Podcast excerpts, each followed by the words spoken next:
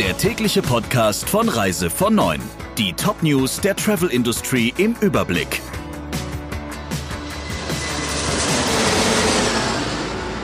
Mit Friederike Breyer. Schönen guten Morgen. Obwohl die Lage der Luftfahrtbranche wegen der Auswirkungen durch die Corona-Krise nach wie vor mehr als schwierig ist, hat Ryanair eine Million Flugtickets a 5 Euro verkauft. Die Aktion des Billigfliegers lief vorgestern für 48 Stunden und betraf Flüge im September und Oktober. Der Hintergrund ist klar. Ryanair will so die Flieger kurz- und mittelfristig wieder stärker füllen. Weltweit bleibt die Lage der Branche dramatisch. Laut der Internationalen Luftverkehrsvereinigung IATA lag der Verkehr im Juli insgesamt um fast 80 Prozent unter dem Vorjahresniveau. In Europa betrug das Minus über 81 Prozent. Weltweit wird jede Menge Geld in die Branche gepumpt. Nach Verbandsangaben sind bereits rund 130 Milliarden US-Dollar geflossen, um die Airlines zu unterstützen. Ryanair war bisher nicht auf Staatshilfen angewiesen. Von der Airline kommt deshalb heftige Kritik an der Praxis. Im Interview mit dem Fachportal FVW sagte Ryanair-Manager Brady, das verzerre den Wettbewerb, wenn die staatlich gestützten Fluggesellschaften mit Billigtickets versuchten, ihre Plätze zu füllen. Nun ist es aber ausgerechnet der irische Billigflieger Flieger Ryanair, der günstige Tickets während der dramatisch schlechten Lage der Branche auf den Markt wirft. Der SPD-Gesundheitsexperte Lauterbach fordert nun auch eine Reisewarnung für die Kanaren. Er verweist im Redaktionsnetzwerk Deutschland auf zu hohe Infektionszahlen.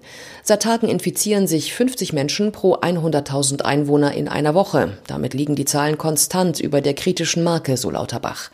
Zudem geht er nach eigenen Angaben von einer hohen Dunkelziffer aus. Wörtlich sagte Lauterbach, ich höre von Bewohnern und Touristen, dass die spanischen Behörden alles tun, um zu vermeiden, dass neue Fälle bekannt werden. Spanien gilt bereits seit Mitte August als Risikogebiet, die Kanarischen Inseln waren aber bisher ausgenommen.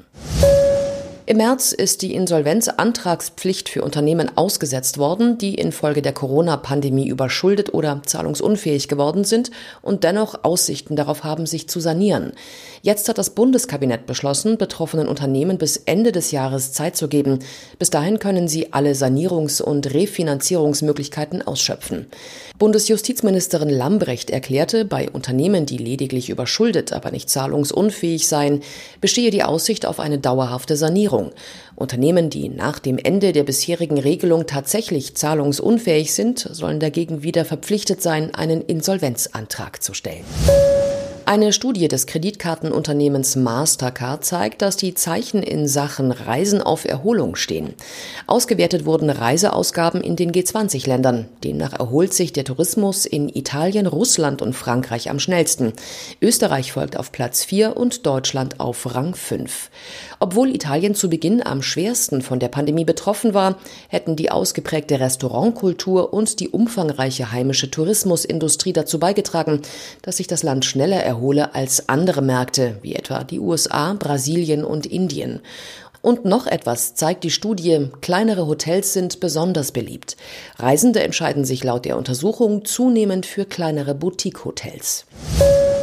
Der Bundesverband der deutschen Luftverkehrswirtschaft warnt vor einem Lockdown für die gesamte Reisebranche.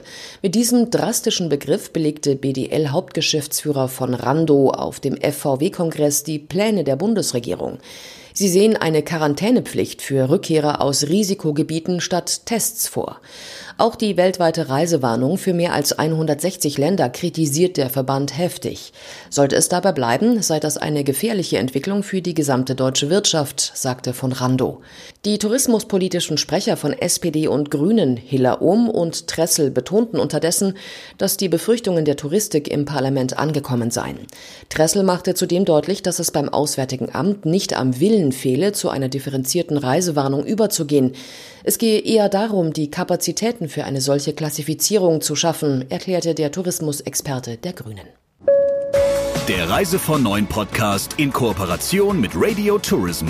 Mehr News aus der Travel Industry finden Sie auf reisevon und in unserem täglichen kostenlosen Newsletter.